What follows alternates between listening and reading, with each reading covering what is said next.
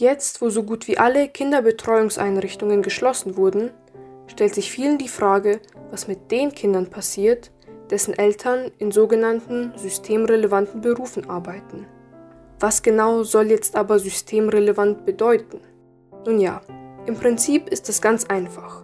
Das sind Berufe, die relevant, also wichtig und unumgänglich für das System sind.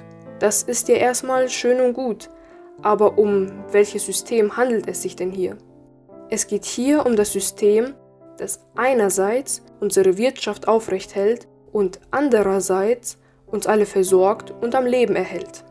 Systemrelevante Berufe sind demnach Berufe, die unverzichtbar für unser Zusammenleben sind und bei welchen es fatale Folgen hätte, wenn sie vor allem zu Zeiten wie dieser ausfallen würden. Dazu zählen zum Beispiel die Polizei, die Feuerwehr, die Müllabfuhr, die Landwirtschaft, Lebensmittelproduktion und Vertrieb, die Infrastruktur, also alles, was mit Strom, Gas- und Wasserversorgung und Telekommunikation zu tun hat, und medizinisches und pflegerisches Personal. Denn was würden wir auch nur ohne einen dieser Berufe tun? Es würde vermutlich ein einziges Chaos ausbrechen.